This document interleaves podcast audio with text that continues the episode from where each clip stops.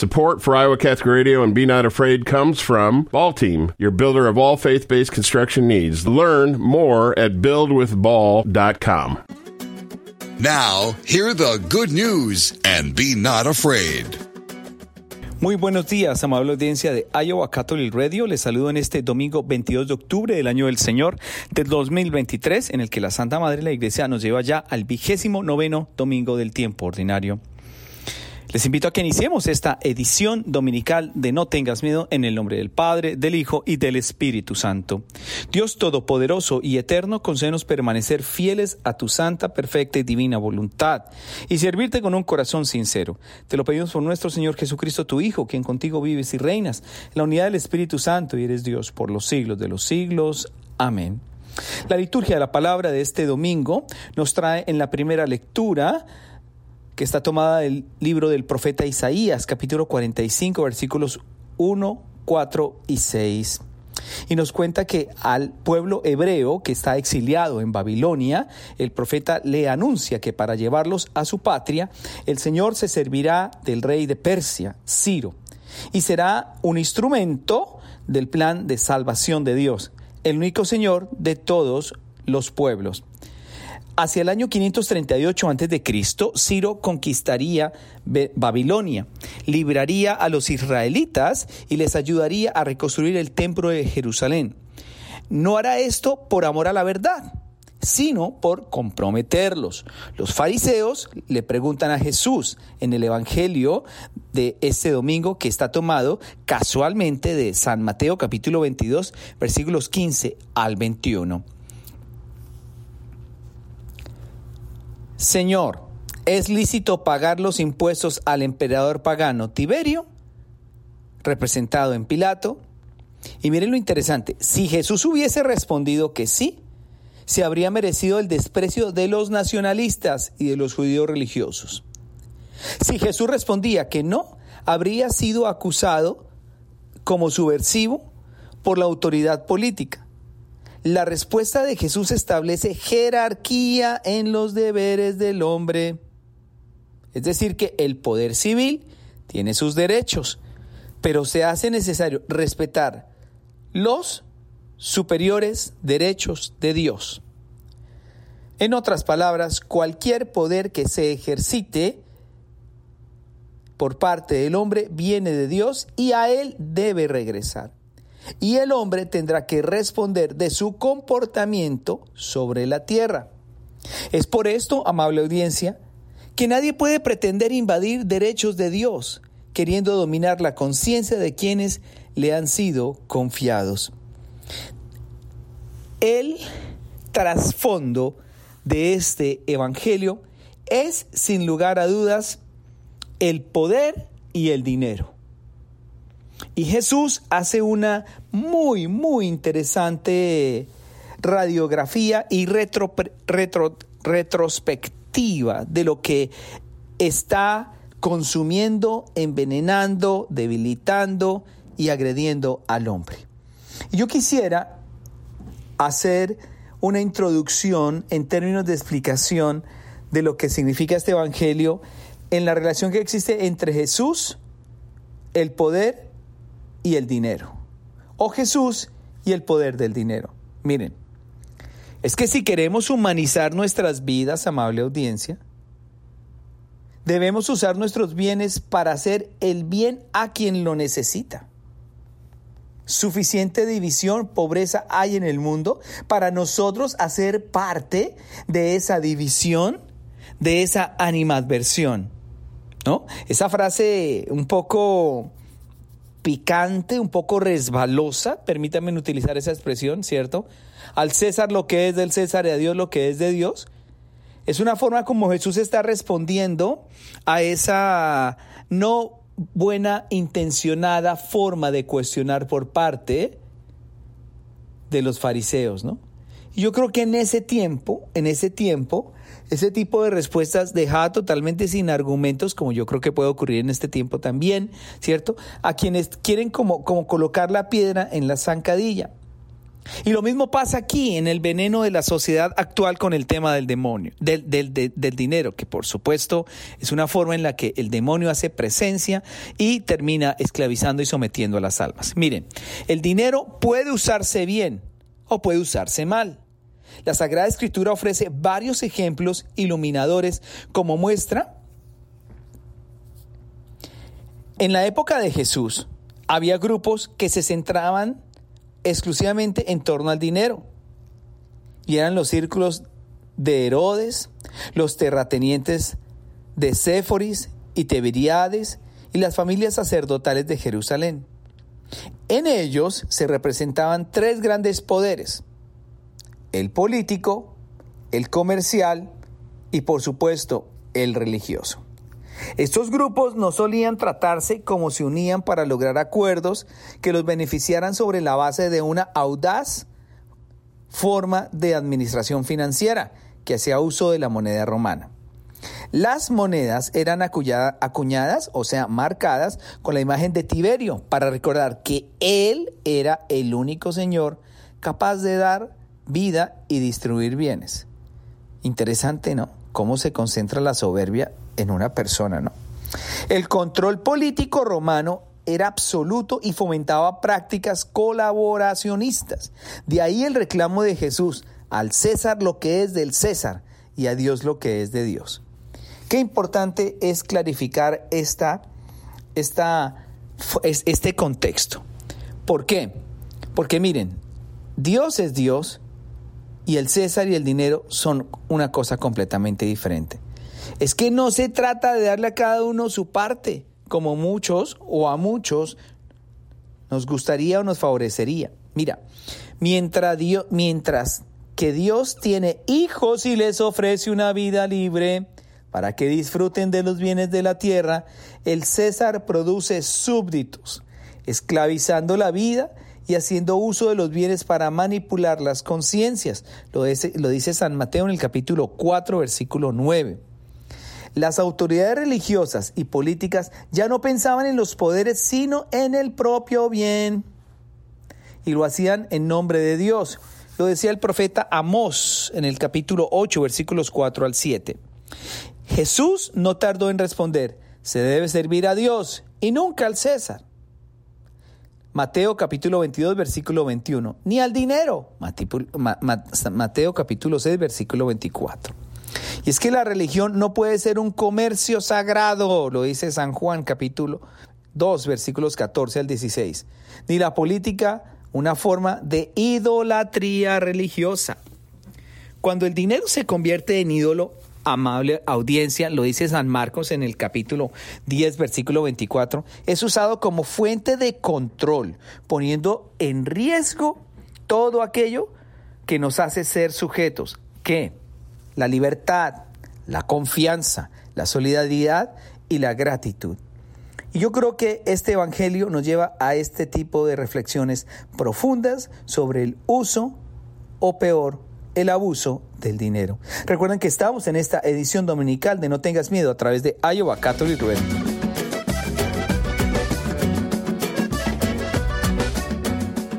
Regresamos a No tengas miedo a través de Iowa Catholic Radio. La pregunta que nos suscita esta manera de ver el dinero es cómo usar bien el dinero. Miren, el dinero tiene sentido cuando se usa en función de construir ese nuevo estado de cosas y relaciones que Jesús llama el reino. Si genera proyectos trascendentes que no solo ofrezcan una mejor calidad de vida, sino una plena bondad y solidaridad fraterna. Algo que tanto en la política como en la religión se puede olvidar. Miren, el dinero deshumaniza si se usa para sobornar. San Mateo lo dice en el capítulo 28, versículo 12. Se absorbe todo nuestro tiempo. San Lucas capítulo 14, versículo 18. Al obsesionarnos por él. San Lucas capítulo 12, versículo 20. Si, si sustituye las relaciones personales. San Juan capítulo 2, versículo 16. Cuando esperamos retribución. Evangelio de Mateo, capítulo 2, versículo, capítulo 6, excúseme, versículo 2. Miren, hemos pues invertido para construir una vida con calidad divina o una vida con calidad trivial. Nos lo recuerda San Lucas en el capítulo 16, versículo 1 al 13. ¿Qué hacer? Un primer ejemplo lo da la parábola del samaritano. Usó sus bienes movido por la compasión fraterna. Y los invito a que lo reflexionemos en el contexto de este Evangelio, en el Evangelio de Lucas, capítulo 10, versículo 31 al 37. Otro ejemplo, otro ejemplo, es el de una viuda. No dio lo que le sobraba, los excedentes, sino lo que necesitaba. Es decir, que vivía solidariamente. Lo dice San Marcos en el capítulo 12, versículos 41 al 44. Es que si queremos humanizar nuestras vidas, debemos comenzar por sentir compasión ante el abandono en el que se encuentran los pobres y afligidos, y ser solidarios con las víctimas, incluso apostando nuestros propios bienes. La solidaridad no solo debe ser verbal, sino debe ser un ejercicio también desde la caridad interior. Esa caridad interior es la disposición de desprenderme de aquello que me da seguridad y me da confianza en la convicción de que le puede ser útil y beneficioso a otras personas. La indolencia, por ejemplo, hace que quienes tienen dinero y poder para hacer algo mejor de este mundo pasen la vida como el rico que no tuvo compasión, Qué fuerte, ¿no? Y eso lo dice de una manera muy especial San Lucas en el capítulo 16, versículo 19 al 25.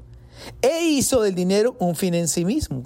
San Mateo una vez más en el capítulo 6, versículo 19 al 21. Y yo creo, amable audiencia, que este Evangelio de hoy nos coloca en una perspectiva de reflexión profunda de cómo administramos los bienes que Dios nos da, cómo es el ejercicio de la caridad, y desafortunadamente, y hay una frase muy interesante que se utiliza coloquialmente en el ámbito de la espiritualidad cristiana, ¿no? El, el, diablo entra por el bolsillo, el diablo entra por la bolsa. Y es así, es así, esa, ese, ese frenesí, ese deseo de acumular y ese egocentrismo que nos lleva a poseer por poseer, es sin lugar a dudas, amable audiencia, un ejemplo palpable y real de la manifestación que tenemos los seres humanos, los seres humanos, de acumular por acumular. De ahí que el tema de la solidaridad y de la caridad es a veces un lenguaje demasiado complejo para entender para un mundo que está sumido únicamente en el consumismo y el materialismo. Por eso el tema del dinero es que encuentra justificaciones tanto para hacer el bien, sí, pero también para hacer el mal. Es decir, que nos ha desbordado ese significado real y verdadero del carácter del fruto del trabajo, ¿no? Viene a mi memoria en este momento ese, ese momento excepcional de la Eucaristía cuando hablamos concretamente de la colecta, ¿cierto? Y es que nosotros decimos claramente en el ofertorio, cuando se, se, oferta a Dios todo lo que hemos hecho. Bendito sea, Señor Dios del universo, por este pan, fruto de la tierra y del trabajo del hombre. Bendito sea, Señor Dios del universo, por este vino, fruto de la vid y del trabajo del hombre. En los dos hay una asociación. Quiere decir que la manera de el esfuerzo, el dolor, el cansancio y el agotamiento del hombre es visto como oblación a Dios. ¿Qué podemos decir entonces de la relación que debemos tener con el dinero? Pues la relación que debemos tener con el dinero, en la, en, la, frase un poco tensa de Jesús, ¿cierto? A Dios lo que es de Dios y al César lo que es del César. Es que nosotros dependemos plenamente de la generosidad de un Dios que nos permite respirar, caminar, hablar, ¿cierto? Y desde esa perspectiva, el Señor, el Señor enseña a su pueblo lo que significa ser caritativo, ser bondadoso, ser compasivo y ser misericordioso. Cosa contraria ocurre cuando nosotros nos centramos de manera exclusiva en el dinero, cuando nos centramos de manera exclusiva. Mire la decepción tan profunda que causa cuando alguien no nos colabora con, con algo que necesitamos. Miren la pataleta que nuestros hijos nos hacen, ¿cierto? Recuerdo en una ocasión la pataleta de, ver la pataleta de un niño en un centro comercial en la víspera de Navidad, en donde quería un juguete y, y la mamá le, le, se resistió a comprárselo y el niño se tira al piso y patalea y demás. Entonces, esa es, esa es una, una manera de ejemplificar las pataletas que a nosotros nos da cuando no, no nos dan lo que nosotros queremos. Por eso, en el dinero encontramos un Dios el Dios del dinero. Cuando encontramos, identificamos, mejor decir, amable audiencia, que el dinero es un Dios para nosotros, estamos en problemas. Y estamos en problemas de socialización, nos deshumanizamos en nuestras relaciones interpersonales, no nos importa el esfuerzo que el otro tenga, que hacer para ayudarnos. Primero me llenan a mí, primero me satisfacen a mí, primero me dan a mí, y hay que no me den y miren cómo yo reacciono. Y esto es un ejemplo palpable, amable audiencia, palpable del modelo de sociedad que tenemos hoy. ¿Qué les estamos transmitiendo a nuestros hijos en esa forma como percibimos y vemos el dinero? Ese egoísmo, ¿a dónde nos está llevando? Nos está llevando única y exclusivamente división, muerte y desolación. Y yo creo que este Evangelio de hoy nos aterriza muchísimo en lo que Dios quiere para con nosotros. Recuerden que estamos en esta edición de No tengas miedo a través de Iowa Catholic Radio.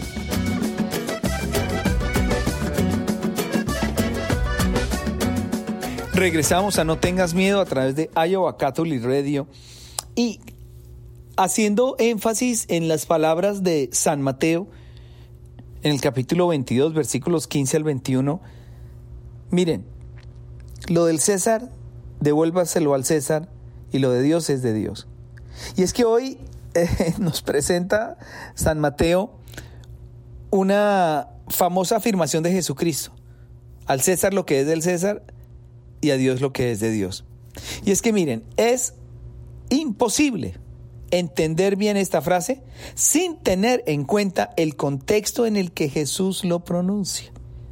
Porque es muy fácil sacar de contexto esa realidad.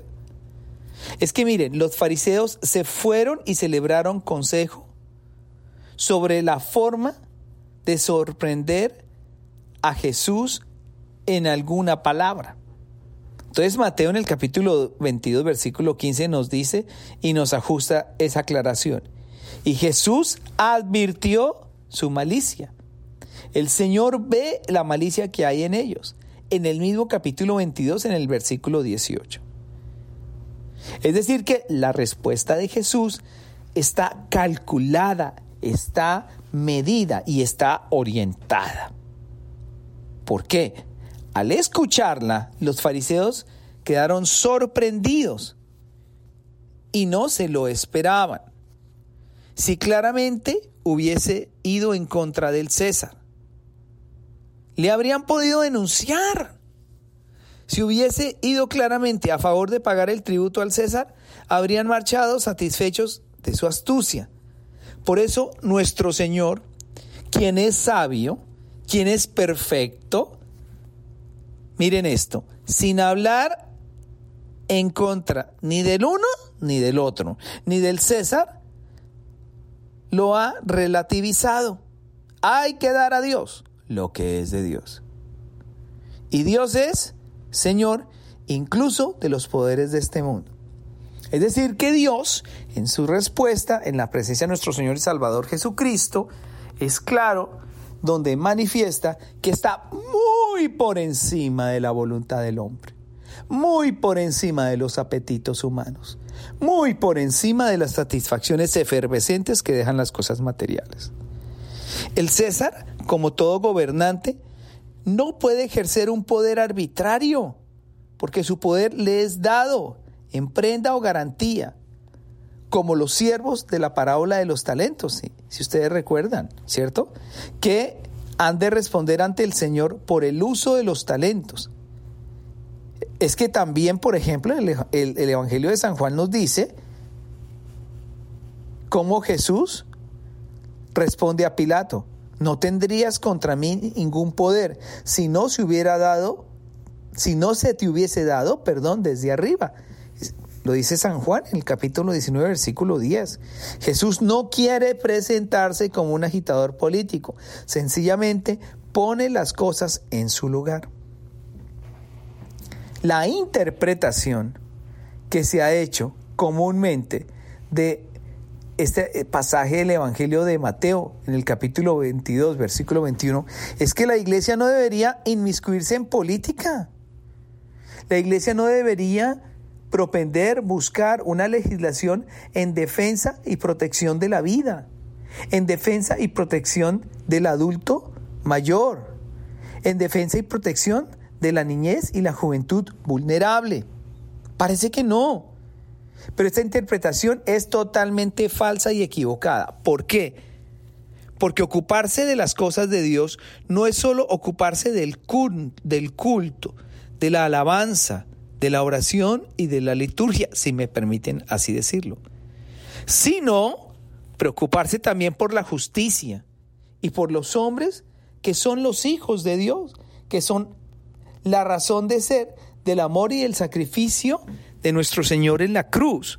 El ser humano como obra creada a imagen y semejanza de su Señor y de su Dios es un claro ejemplo, es un claro ejemplo, amable audiencia, ¿cierto? De cómo es esa relación que tenemos con Dios.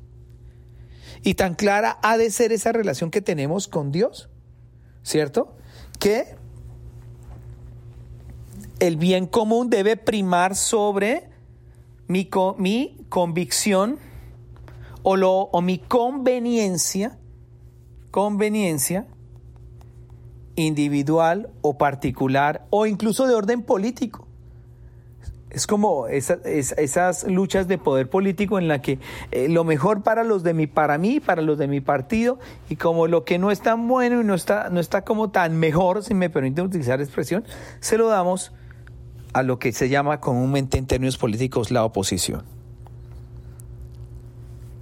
Pretender, amable audiencia, que la iglesia permanezca en las sacristías, que se haga sorda, ciega y muda ante los problemas morales, humanos, sociales, éticos y religiosos de nuestro tiempo, es quitar a Dios lo que es de Dios la tolerancia que solo admite a Dios como opinión privada, pero le niega el dominio público. No es, no es tolerancia, sino hipocresía. Lo decía su santidad Benedicto XVI. Miren, es que la moneda del César está hecha en el oro, en donde se encuentra grabada su imagen. La moneda de Dios es el hombre, en quien se encuentra figurada la imagen de Dios. Por tanto, démosle a, nuestras riquezas, démosle nuestras riquezas al César y guardemos la conciencia de nuestra inocencia para Dios. Este es un ejemplo palpable y real de cómo nosotros debemos actuar en consonancia con la libertad con la cual fuimos creados y fuimos determinados por el amor y la bondad de Dios.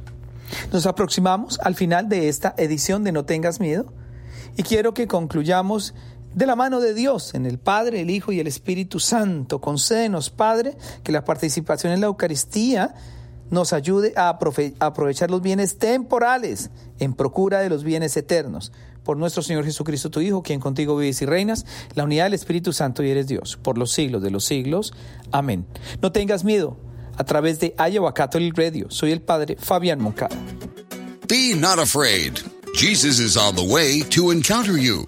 Go forward and be not afraid. Support for Iowa Catholic Radio and Be Not Afraid comes from Ball Team, your builder of all faith based construction needs. Learn more at buildwithball.com.